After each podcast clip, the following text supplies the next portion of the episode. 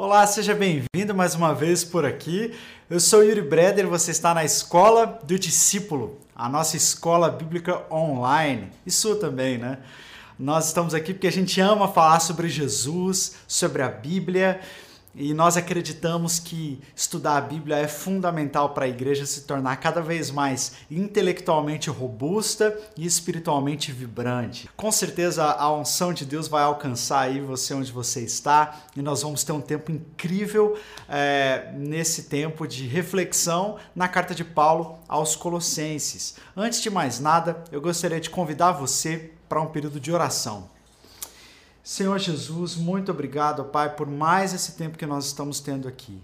Deus, nós não queremos fazer isso automaticamente, ó Deus, entrar no automático, como nós porque nós temos feito isso toda semana, estamos juntos sempre aqui, ó Pai, mas nós queremos nos lembrar do porquê estamos aqui, por que fazemos o que fazemos. Obrigado pelo teu evangelho, obrigado pela tua mensagem que nos alcançou e transformou a nossa vida. E hoje nós podemos estar aqui com a Bíblia nas mãos, estudando, ouvindo o Senhor e crescendo na tua palavra. Nós oramos, ó Deus, por cada pessoa que está conectada, que está chegando agora e que cada um deles seja visitado pelo teu Espírito Santo. Nós oramos agradecidos em nome de Jesus. Amém. Amém. Que legal. Nós estamos estudando a carta de Paulo aos Colossenses. O nosso desejo é ter a Bíblia toda comentada, capítulo por capítulo, parte por parte, é, disponível gratuitamente no YouTube para todo mundo que quiser acessar. Nós encaramos essa missão como uma missão da nossa vida, como um legado que nós queremos deixar, para que a palavra de Deus seja acessível a todos. Então, Vem com a gente, então pega aí sua Bíblia, pega o seu caderninho para você acompanhar esse estudo. Hoje nós vamos terminar o capítulo 2 da carta aos Colossenses. Nós na aula passada fizemos a primeira metade e agora nós vamos fazer a segunda metade. Como sempre, no começo da aula a gente faz um tipo de resuminho para você poder se situar, se situar e realmente eh, averiguar os seus próprios conhecimentos, ver se você está guardando tudo. Então, de, hoje eu vou fazer de uma forma diferente. Eu vou fazer um quiz, né? E aí com perguntas e respostas e você vai ver se você vai acertar. Com certeza você vai acertar. Mas vamos lá. Então, quem escreveu a carta aos Colossenses? Foi Moisés, Jesus, Clarice Lispector ou o apóstolo Paulo? Tá fácil essa, né? o Felipe tá rindo aqui. Quem foi que escreveu a carta aos Colossenses? Moisés, Jesus, Clarice Lispector ou Apóstolo Paulo? Eu coloquei Clarice Lispector porque, assim, é impressionante o tanto de coisa que o pessoal fala que ela escreveu e ela não escreveu, coitada, né? Ela escreveu muita coisa boa, excelente escritora, mas eh, será que foi ela que escreveu Colossenses, sim ou não? A resposta certa é o Apóstolo Paulo. Com certeza você sabia dessa. Foi fácil. Segunda pergunta: onde Paulo estava e qual era a ocasião quando ele escreveu essa carta? 1. Um, pregando em Éfeso, preso em Roma, visitando o templo em Jerusalém ou surfando em Fernando de Noronha? Tive que ter bastante criatividade para essas respostas, né? Vocês viram. Ele estava pregando em Éfeso, preso em Roma, visitando o templo em Jerusalém ou surfando em Fernando de Noronha? Acertou quem escolheu a segunda opção. Ele estava preso em Roma. Por isso que Colossenses é uma das cartas da prisão que ele escreve lá da sua prisão domiciliar, na sua primeira passagem por Roma. Terceira pergunta: quem foi o fundador desta igreja? Paulo, Timóteo, Adão e Eva ou Epáfras? Paulo, Timóteo, Adão e Eva ou Epáfras? Acertou quem assinalou a última opção, foi Epáfras, não foi Paulo que fundou essa igreja. Ele escreve a carta, mas quem fundou a igreja mesmo foi Epáfras, um discípulo e amigo do apóstolo Paulo. E a última pergunta: qual era o principal problema da igreja em Colossos? Qual era o principal problema? Por que, que essa carta foi escrita? Primeiro, para tratar de falsos ensinos e sincretismo religioso, falta de unidade, briga de casais ou por causa da pandemia de Covid-19. Né? Qual era o problema que essa igreja estava enfrentando? A pandemia do Covid-19 é um problema que nós estamos enfrentando hoje em dia, né? Então essa aí você já corta. Qual era o principal problema? A primeira opção, falsos ensinos e sincretismo religioso, ou seja, a mistura de religiões é, diferentes e de outras fés com a mensagem do evangelho, produzindo um evangelho adulterado, não é? Então é isso aí, muito legal. Você agora já está localizada na mensagem de Paulo aos Colossenses. Vamos começar. Eu quero começar falando sobre isso, sobre esse assunto que é o assunto da aula: heresias e sincretismo religioso. O Hernandes Dias Lopes ele diz assim: as heresias são como ervas daninhas, florescem em todos os lugares. Como ervas venenosas, as heresias matam. As heresias resistem ao tempo, cruzam os séculos e ameaçam a igreja ainda hoje. A primeira advertência de Jesus no seu sermão profético foi sobre o engano religioso. Vede que ninguém vos engane, porque virão muitos em meu nome, dizendo: Eu sou o Cristo, e enganarão a muitos. Então, veja só como que o problema da heresia é um problema antigo, mas é um problema da igreja de hoje em dia também. A heresia sempre vai existir. O que, significa heresia? Heresia significa erro, engano teológico, não é? Uma mensagem que vai contra aquilo que Deus revelou na sua palavra e que é compreendido como uma mensagem ortodoxa do evangelho. Nós temos alguns pontos que são centrais na fé. E quando aparece um outro discurso que diverge desses pontos centrais da fé, então é, nós, se, se ele não se encaixa naquilo que foi revelado pelo próprio Jesus, a igreja então reconhece isso como uma heresia, um erro, uma ameaça, um ensino errado, é, é, um ensino de falsos mestres. E a igreja sempre se degladiou com isso. Eu tenho uma experiência é, quando eu era missionário no Nepal, nós estávamos visitando um vilarejo e nós já estávamos de saída daquele vilarejo quando alguns irmãos nepaleses chegaram, isso no alto das montanhas lá, e eles falaram assim: Olha, é, sabe aquela região onde nós passamos é, nesses últimos dias? E nós dissemos, sim, sim, nós, nós lembramos. E eles falaram assim: olha, agora existem falsos mestres de uma heresia que estão pregando um outro evangelho lá naquele lugar onde a gente foi e a gente precisa ir lá conversar com eles e debater com eles. E eu nunca tinha feito isso dessa forma na minha vida. Mas eu falei: não, nós precisamos ir lá, então vamos enfrentar esses falsos mestres e vamos debater e vamos conversar. E nós chegamos lá e eles nos olharam assim, eles falaram assim para nós: ah, vocês que são os falsos mestres, né? Nos chamaram de falsos mestres. Então nós pegamos a Bíblia e nós falamos: vamos falar então Vamos ver, de acordo com o que a Bíblia diz, quem são os falsos mestres.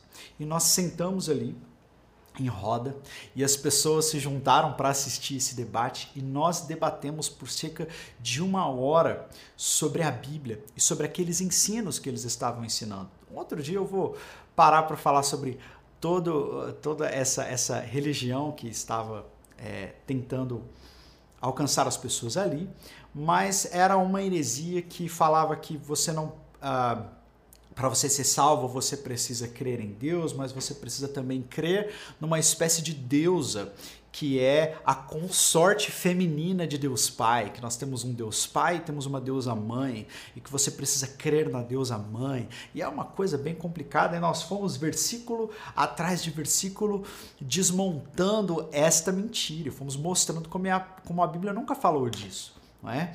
Então, foi uma experiência que eu tive uh, muito clara, onde eu percebi que os, os falsos mestres estão por aí. Não precisa ir muito longe. Aqui no Brasil existem falsos mestres, existe um falso evangelho sendo pregado por aí, e era o que estava acontecendo lá em Colossos. Então, Paulo vai falar conosco sobre isso. E qual era a ameaça dos falsos ensinos nesse contexto? Eram três. Havia a ameaça do legalismo, nós vemos isso do versículo 16 e 17. Havia a ameaça do sincretismo e havia a ameaça do ascetismo. Vamos falar sobre cada um deles, olhando a partir do texto bíblico. Então, a primeira ameaça que aparece aí é a do legalismo. Diz assim: Portanto, não permitam que ninguém os julgue pelo que vocês comem ou bebem, ou com relação a alguma festividade religiosa, ou a celebração das luas novas ou dos dias de sábado. Estas coisas são sombras do que haveria de vir. A realidade, porém, encontra-se em Cristo. Então, havia em Colossos alguns falsos mestres que estavam julgando as pessoas a partir daquilo que elas comiam, bebiam e dos dias sagrados que elas observavam. Para estes homens, é, aquilo que você come ou bebe, ou o dia que você adora a Deus, é tão importante que ele define se você vai ser aceito por Deus ou não. Então, os legalistas, né, muitos deles eram judaizantes, vinham da religião judaica e falavam assim: não, para você ser aceito por Deus, você não pode comer carne de porco se você comer carne de porco, essa carne ela é impura e ela te torna impuro diante de Deus. Você não pode beber tal coisa. Se você beber este líquido ou se você comer esta comida aqui, esta comida te torna espiritualmente impuro. E você tem que guardar este dia que é o sábado, ou você tem que guardar o domingo ou a segunda-feira, você tem que guardar aquele dia específico, porque se você não guardar esse dia, você se torna espiritualmente impuro. Então, eles tinham uma preocupação com a dieta alimentar e uma preocupação com dias especiais, como se isso pudesse nos tornar mais justos ou injustos diante de Deus. E este engano do legalismo, ele, ele, ele é muito claro. Né? Paulo diz que essas coisas elas são sombras do que haveria de vir. O que, que isso quer dizer? Que, era sombra do que haveria de vir. Houve um tempo no Antigo Testamento uh, onde Deus se revelava e falava com o seu povo e havia dado algumas prescrições, algumas orientações quanto a aquilo que eles deveriam comer ou não, aquilo que ele, os dias, as festividades, né, que eles deveriam guardar, é, como um diferencial daquele povo de Deus, do povo de Israel. Então fazia parte da diferenciação de Israel para com os outros povos, né, da adoração de Israel ao Deus de Israel. Era, um, era uma maneira de Deus diferenciar aquele povo e diferenciar, a, digamos assim, a mensagem da sua divindade dos outros deuses daquela época. Mas tudo aquilo, todo o Antigo Testamento apontava para Jesus. E quando Jesus veio, a Bíblia diz que Jesus cumpriu essa lei, a lei das ordenanças, aquela lei que fazia sombra, fazia uma alusão à purificação, ao pecado, aquela lei se cumpriu em Cristo Jesus. Então quer dizer que a gente não precisa mais seguir o Antigo Testamento? Não, não é isso. O Antigo Testamento ele é muito importante, mas existem diferentes leis. Então existe uma lei cerimonial, existe uma lei que é uma lei civil, porque Deus havia dado essa lei para regular a vida do povo, então era a constituição do país, digamos assim. Havia a lei cerimonial das festas e tal, e havia a lei moral. A lei moral permanece. O que é a lei moral? Que nós devemos amar a Deus, né? que nós não devemos mentir, tudo aquilo que diz respeito ao caráter imutável de Deus, nós continuamos mantendo. Mas essas leis cerimoniais do toque não toque, do coma não coma, das leis cerimoniais dos dias, das festas, esta lei era sombra daquele que haveria de vir. Por isso que nós não sacrificamos, por exemplo, animais para perdão dos pecados. Isso havia sido prescrito lá atrás, mas não faz mais sentido hoje. Por quê? Porque Jesus já veio e Jesus é o Cordeiro de Deus que tira o pecado do mundo. Jesus foi sacrificado, Jesus foi imolado e, como o Cordeiro Santo de Deus, ele apagou todos os nossos pecados. Então não faz sentido a gente sacrificar um outro animal, porque Jesus já é suficiente. A morte da cruz já é suficiente. Se não, se um, a morte de animais pudesse nos purificar de pecados, então por que Jesus veio? Por que Jesus morreu? Era só ficar sacrificando animal até hoje.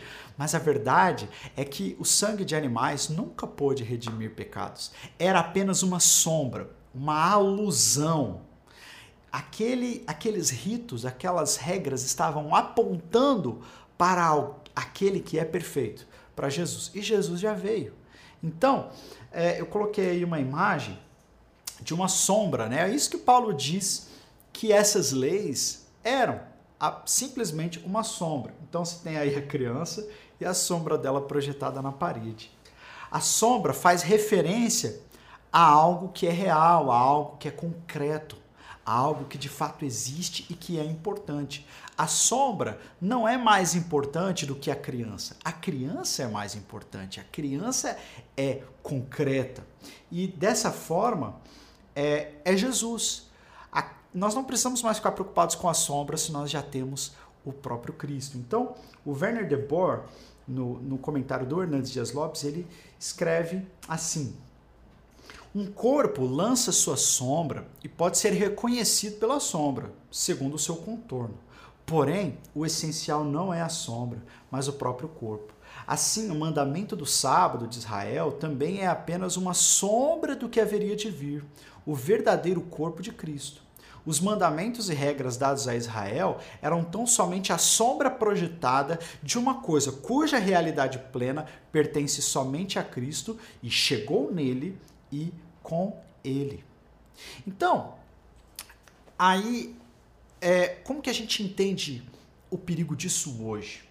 Não é que, ah, então, então se Jesus já cumpriu tudo, então eu posso fazer tudo, eu posso é, comer de tudo, beber de tudo, fazer o que eu quiser da minha vida, não existe mais coisa impura para mim.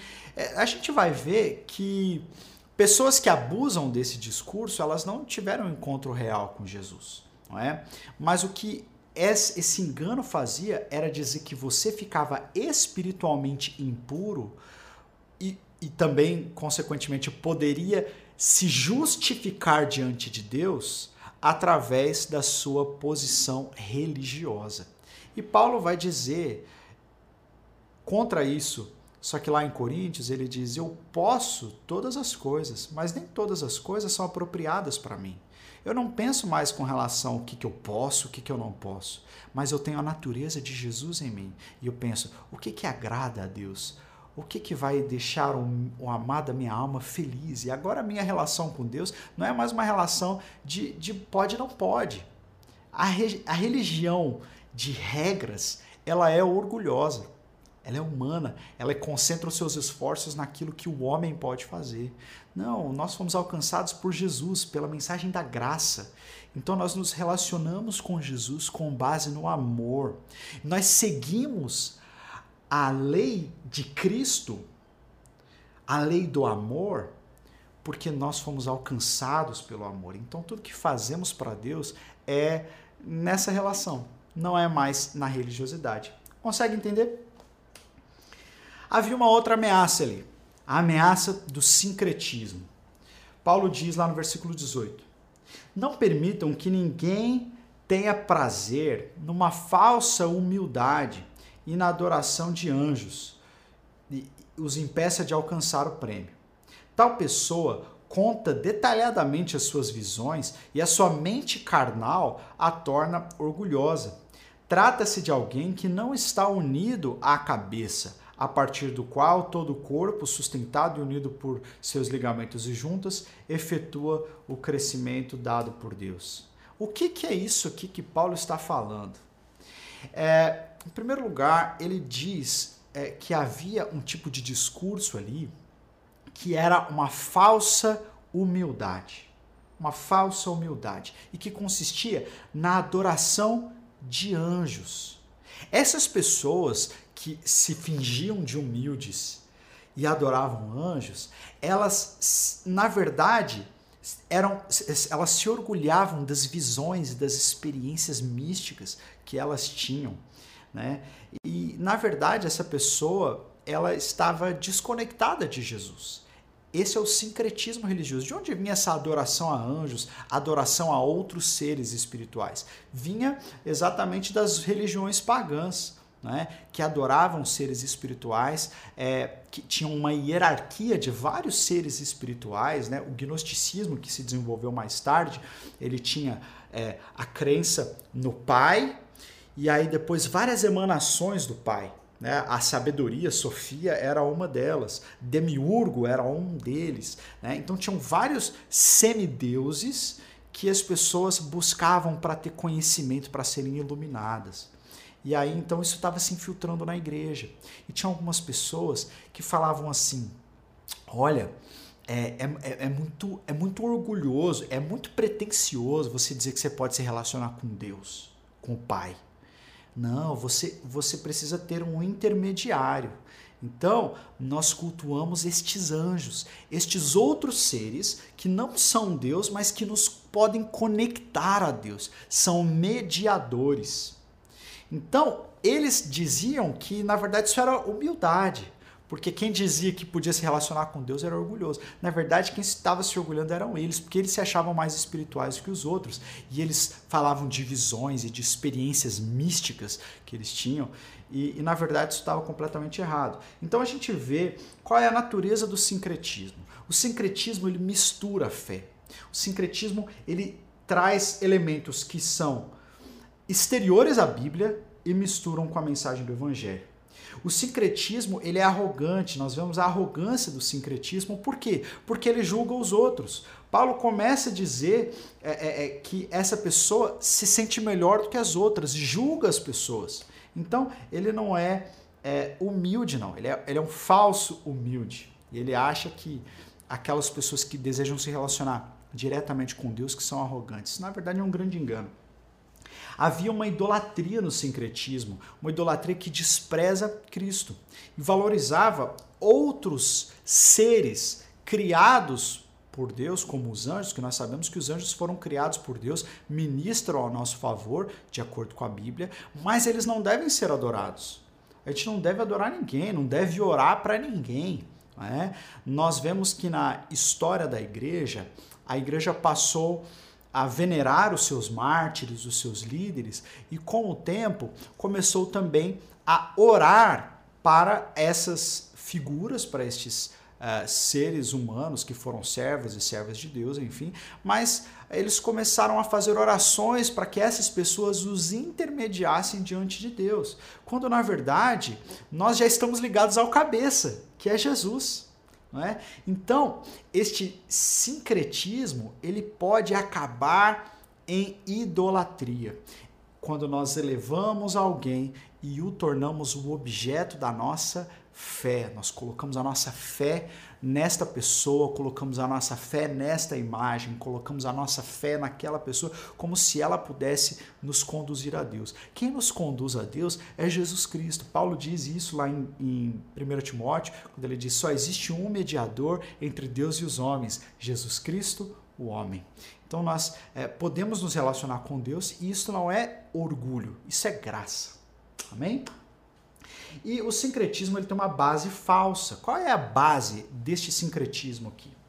Eram as visões e as experiências místicas.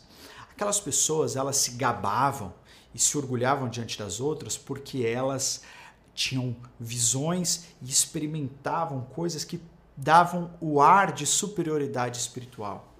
No Brasil, não sei se você já viu isso ou se você já percebeu isso uh, em algum discurso. Mas isso não é novo. E, e isso acontece hoje. Pessoas que dizem assim: Olha, Deus me falou.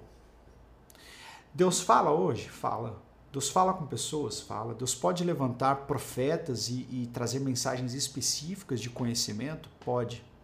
Mas muitas vezes as pessoas usam essa expressão porque Deus me falou, Deus me mostrou. Por quê? Porque quando ela faz isso, ela se coloca num patamar elevado e aí todo mundo tem que ouvir, tem que se submeter ao que ela está falando.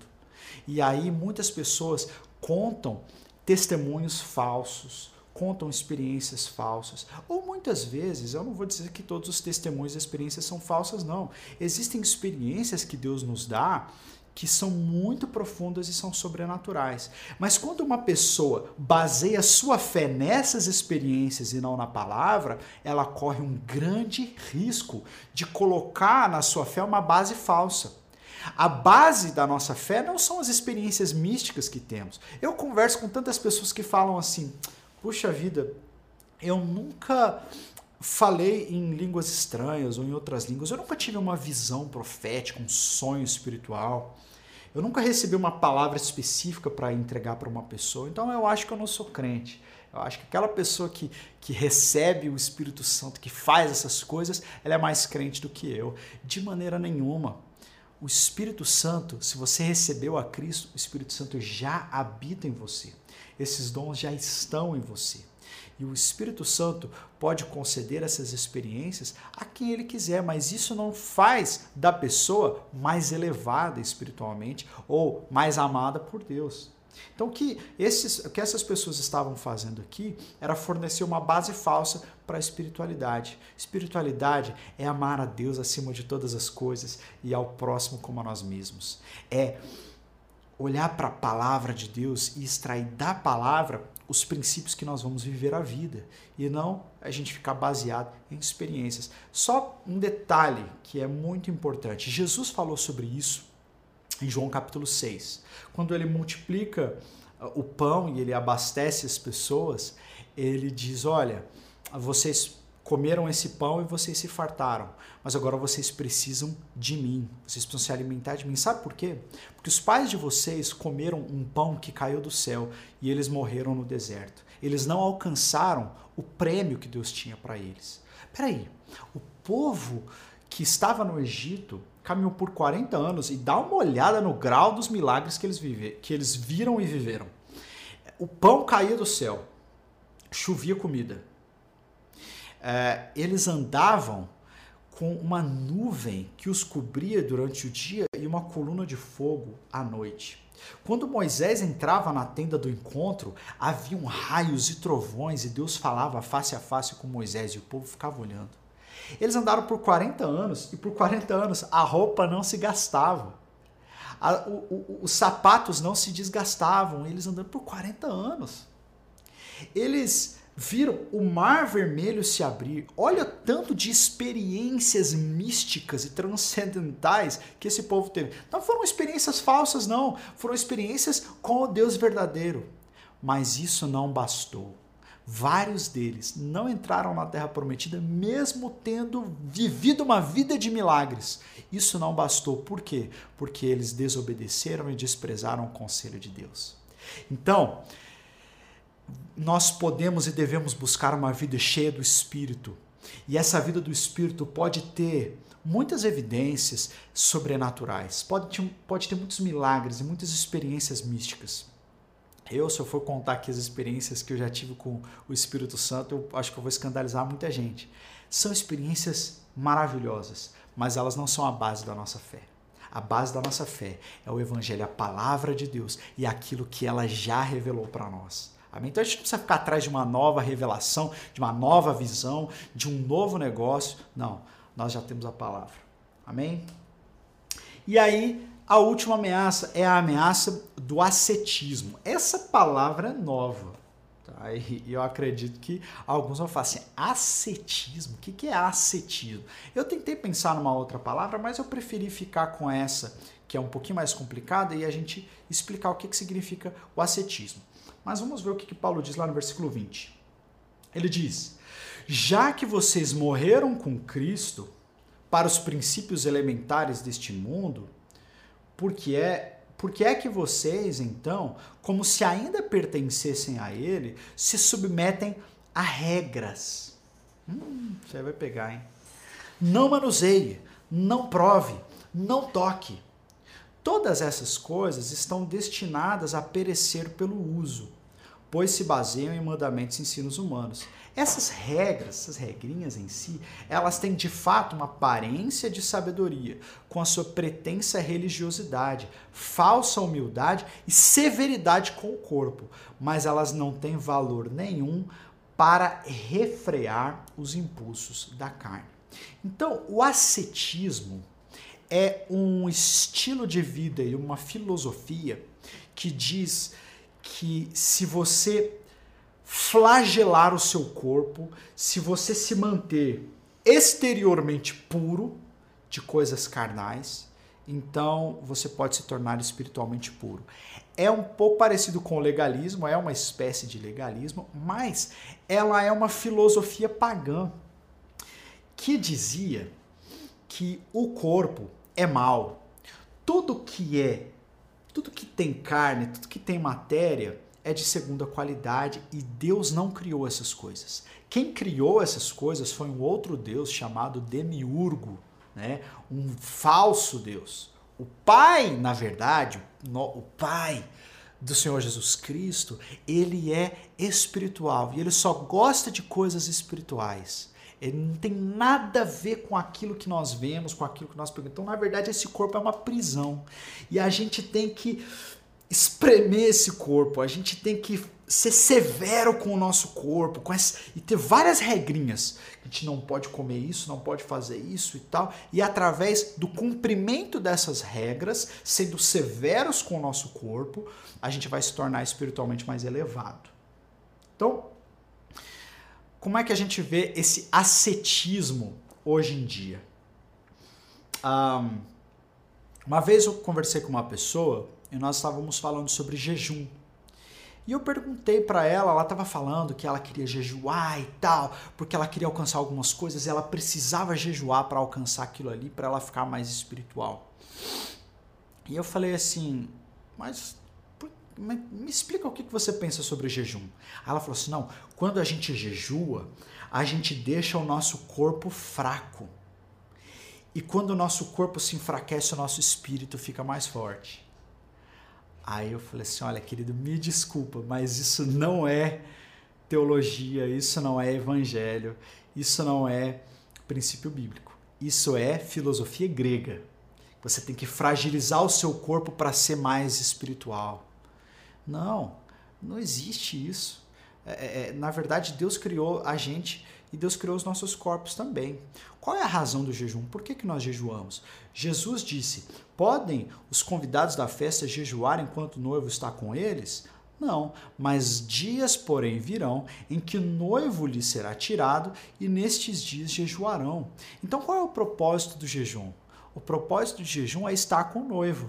O propósito do jejum é ter comunhão com Deus e nós jejuamos porque muitas vezes os nossos apetites estão desenfreados. Os nossos apetites por o nosso próprio conforto, pelos prazeres que nós temos aqui, é, é, é, que, que, muitas vezes se tornam obstáculos, né? E a gente idolatra, mas não só idolatra pessoas, não. Tem gente que idolatra o próprio conforto, tem gente que idolatra comida, não é? E aí quando nós percebemos que os nossos, a nossa adoração está descalibrada, então a gente se afasta, mas a gente não se afasta porque, ah, Deus vai olhar o fato de que eu me afastei, Deus vai olhar o que eu tô sem comer três dias e aí ele vai me dar o Espírito Santo. Não. A gente, a gente se afasta muitas vezes dessas coisas para buscar o Senhor, para ter mais tempo com Ele, né? para nos lembrarmos dele, para colocarmos às vezes os nossos prazeres em ordem. Mas não é o fato de fazer jejum que vai te tornar mais agradável a Deus. Deus não está interessado em greve de fome de ninguém, gente. Não é? Deus não está interessado em, ai, ah, agora eu não vou. Paulo fala sobre isso, né? sobre fazer sexo. Em 1 Coríntios 7, ele fala com os casados: olha, não se abstenham de fazer sexo, não. Sexo não é pecado. Então, o marido e a mulher, eles têm que entender que essa é a chamada devida benevolência, né? Eles não podem. Se vocês se afastarem um do outro, o diabo pode ter ocasião entre vocês. Então, se vocês forem se afastar para se dedicar à oração, façam isso apenas se os dois concordarem e façam isso por pouco tempo. Por quê? Porque o sexo é uma benção. Então, essa, esse ascetismo que, que faz, não, não posso encostar nessa pessoa, não posso ir nesse lugar, não posso fazer tal coisa, isso vai me tornar impuro, como se essas coisas fossem fins em si mesmas. Então, só para re resumir, né? O ascetismo esse tipo de engano, ele produz escravidão. é a religião do não, é a religião do não pode, é a religião do não toque, não pegue, não manuseia, não coma, não beba, não faça isso. É uma regra, é um conjunto de regras. Esse ascetismo se preocupa com a aparência e não com a essência. Não é? Paulo diz exatamente isso. Essas coisas, é, elas têm uma aparência de sabedoria, mas na verdade elas não são. Terceiro lugar, ele proíbe em nome de Deus coisas que Deus não proibiu. E eh, Paulo fala várias vezes sobre essa questão da comida, né? As pessoas nessa época debatiam muito se tinha alguma comida que era impura, se pode comer de tudo, se não pode. E Paulo diz: não, tudo que Deus criou é consagrado com ações de graças e não faz mal nenhum. Jesus falou: o que torna um homem impuro não é aquilo que entra, não é a comida que ele come, mas é o que sai do coração dele. Então, é, a gente não tem que proibir coisas que Deus não proibiu. Tem religiões que proíbem o casamento, que, que, que, que, proíbem a relação sexual, como nós já falamos, que proíbem várias coisas que Deus nos concedeu como bênçãos. Né? Então a gente tem que tomar cuidado com isso. Em último lugar, o ascetismo ele tem propostas enganadoras. No versículo 23, ele diz que essas ações elas parecem que elas vão conseguir te tornar mais santo, mas é uma proposta enganadora. Não vai. Não vai. Não vai te tornar mais santo. Por quê? Porque está tratando somente com o exterior. O que te torna mais santo, o que te dá poder para refrear a sua carne, é o Espírito Santo de Deus. Pare de depender da sua força de vontade ou do seu próprio poder de dizer não ao pecado. Pare de depender de si mesmo. Pare de viver por regrinhas e viva em comunhão com o Espírito Santo. Viva nessa relação de amor com Ele.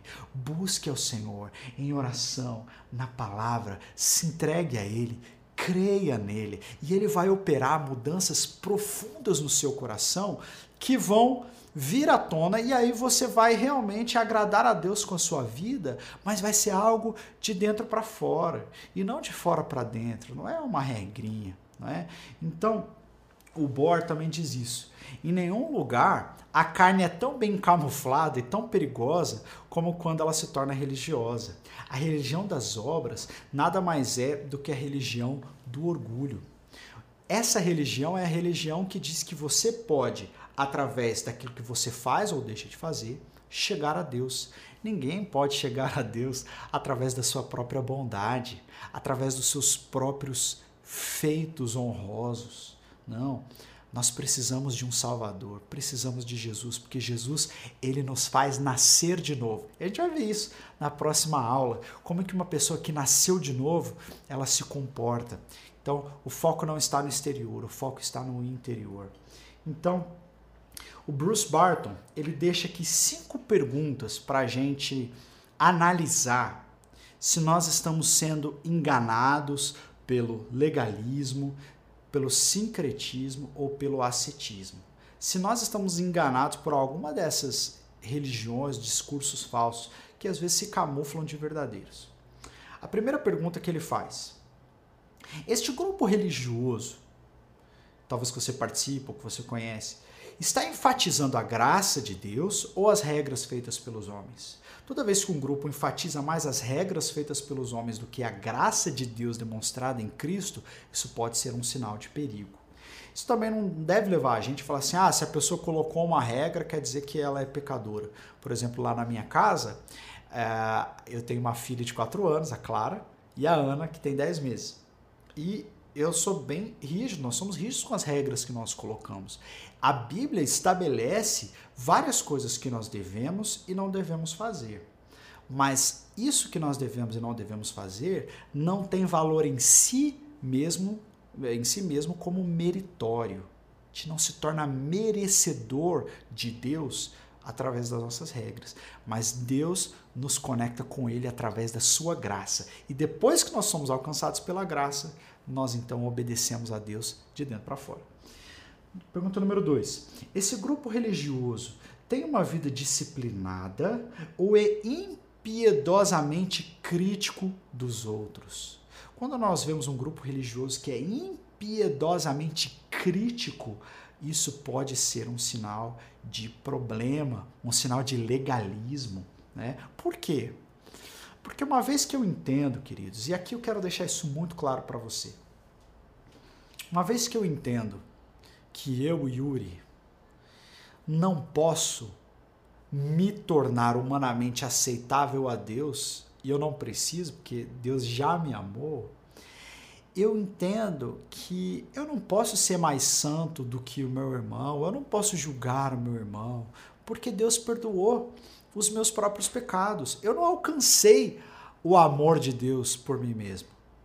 Ele me foi dado. Então eu não sou superior ao meu irmão, eu não sou superior a ninguém.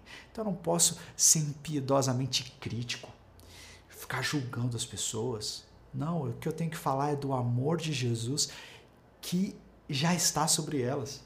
Dizer para elas: olha, você é um alvo do amor de Deus. E se essa, se essa pessoa vem de uma vida de pecados ou está lutando contra pecados, podem ser apenas pecados diferentes daqueles que Deus perdoou em mim. Então eu tenho que agir com ele com a mesma graça que Deus derramou sobre mim. Amém? Terceira pergunta. Esse grupo religioso coloca a sua ênfase na palavra de Deus ou em outras fórmulas, conhecimentos secretos e visões especiais? Existem várias religiões que têm outras revelações que eles adicionam à Bíblia. Então, se adicionou à Bíblia, já é um problema. Pode ser experiência, pode ser, ah, mas Deus me revelou, queridão. O que Deus revelou está na Bíblia. A palavra de Deus diz lá em Hebreus capítulo 1 que antes Deus nos falava por meio de seus profetas, mas agora ele nos fala por meio do Filho. E o que nós temos é a palavra de Deus e aquilo que ela diz sobre Jesus. Essa é a nossa revelação. E Paulo diz lá aos Gálatas: se algum anjo aparecer para vocês e pregar um evangelho diferente desse que está na Bíblia, considerem isso um anátema, considerem uma maldição, um amaldiçoado. Não, o evangelho já está revelado para nós.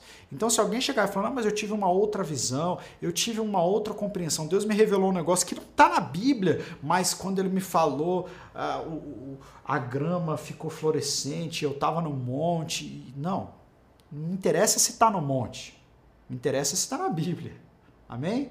Então, a gente precisa pensar nisso aí. Pergunta número 4. Esse grupo religioso exalta a Cristo e a sua obra ou os observadores das suas regras? Quem que é mais importante na sua igreja? Jesus ou o santarrão, né? Quem é o modelo dos crentes? Jesus ou aquela pessoa que paga de maioral, que paga de santa, que paga de pura, não é? Quem são, quem é exaltado ali nessa igreja, nesse grupo? Número 5. Esse grupo religioso reconhece e valoriza a igreja de Cristo comprada pelo seu sangue ou exalta apenas o seu grupo? Isso aí é uma característica desses enganos. Esses enganos, eles são exclusivistas. O que isso quer dizer? Eles dizem: só o meu grupo é que vai para o céu. Só a gente que está certo, todo mundo está errado. Todo mundo que não faz o que eu faço, que tem uma postura diferente da minha, que crê diferente do que eu acerca de coisas que estão na Bíblia, essas pessoas estão erradas. Não. Deus nos comprou e nos salvou pelo seu sangue. E a igreja de Jesus é maior do que a minha igreja local. A minha igreja local é a igreja de Jesus, graças a Deus. Mas a, a igreja de Jesus é muito maior do que a placa da minha igreja. Então, eu posso aprender com os batistas, porque nós somos batistas, mas eu aprendo com assembleianos, eu aprendo com é, presbiterianos, eu aprendo com metodistas, com luteranas, eu aprendo com os nossos irmãos católicos, eu aprendo com todos aqueles que creem no Senhor Jesus Cristo como o único e suficiente Salvador das nossas vidas. Então nós podemos aprender com muitas pessoas quando nós observamos esses princípios principais da fé. Quais são esses princípios que são inegociáveis? Nós usamos os cinco solas, né? Só, só a graça como meio de salvação, só a fé como atitude exigida para a salvação, como esse pré-requisito, né? Só Jesus Cristo salva. Só a palavra traz a revelação de Deus para nós. Só devemos glória a Deus e a nenhuma outra pessoa. Então, estes cinco princípios, só a graça, só a fé, só a Escritura, só Jesus Cristo, só a Deus a glória, esses cinco princípios orientam né, o Evangelho para nós.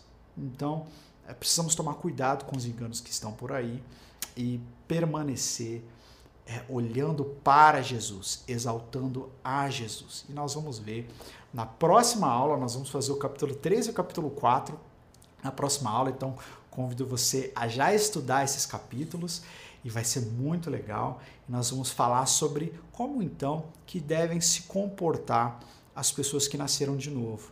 É, será que então não existem regras? Será que não existe uma prescrição bíblica, um modo certo de viver? Cada um pode viver do jeito que quiser? Não, é, a gente vai falar disso na próxima aula. Mas precisamos ficar atentos a estes enganos. Amém? A gente não quer ser legalista, a gente não quer ser sincrético, a gente não quer ser asceta. Amém? Espero que vocês tenham gostado dessa aula. Quero agradecer a presença de vocês, a atenção. Que Deus possa abençoá-los e na semana que vem nós estaremos aqui juntos para mais uma aula. Amém? Deus abençoe você e até a próxima.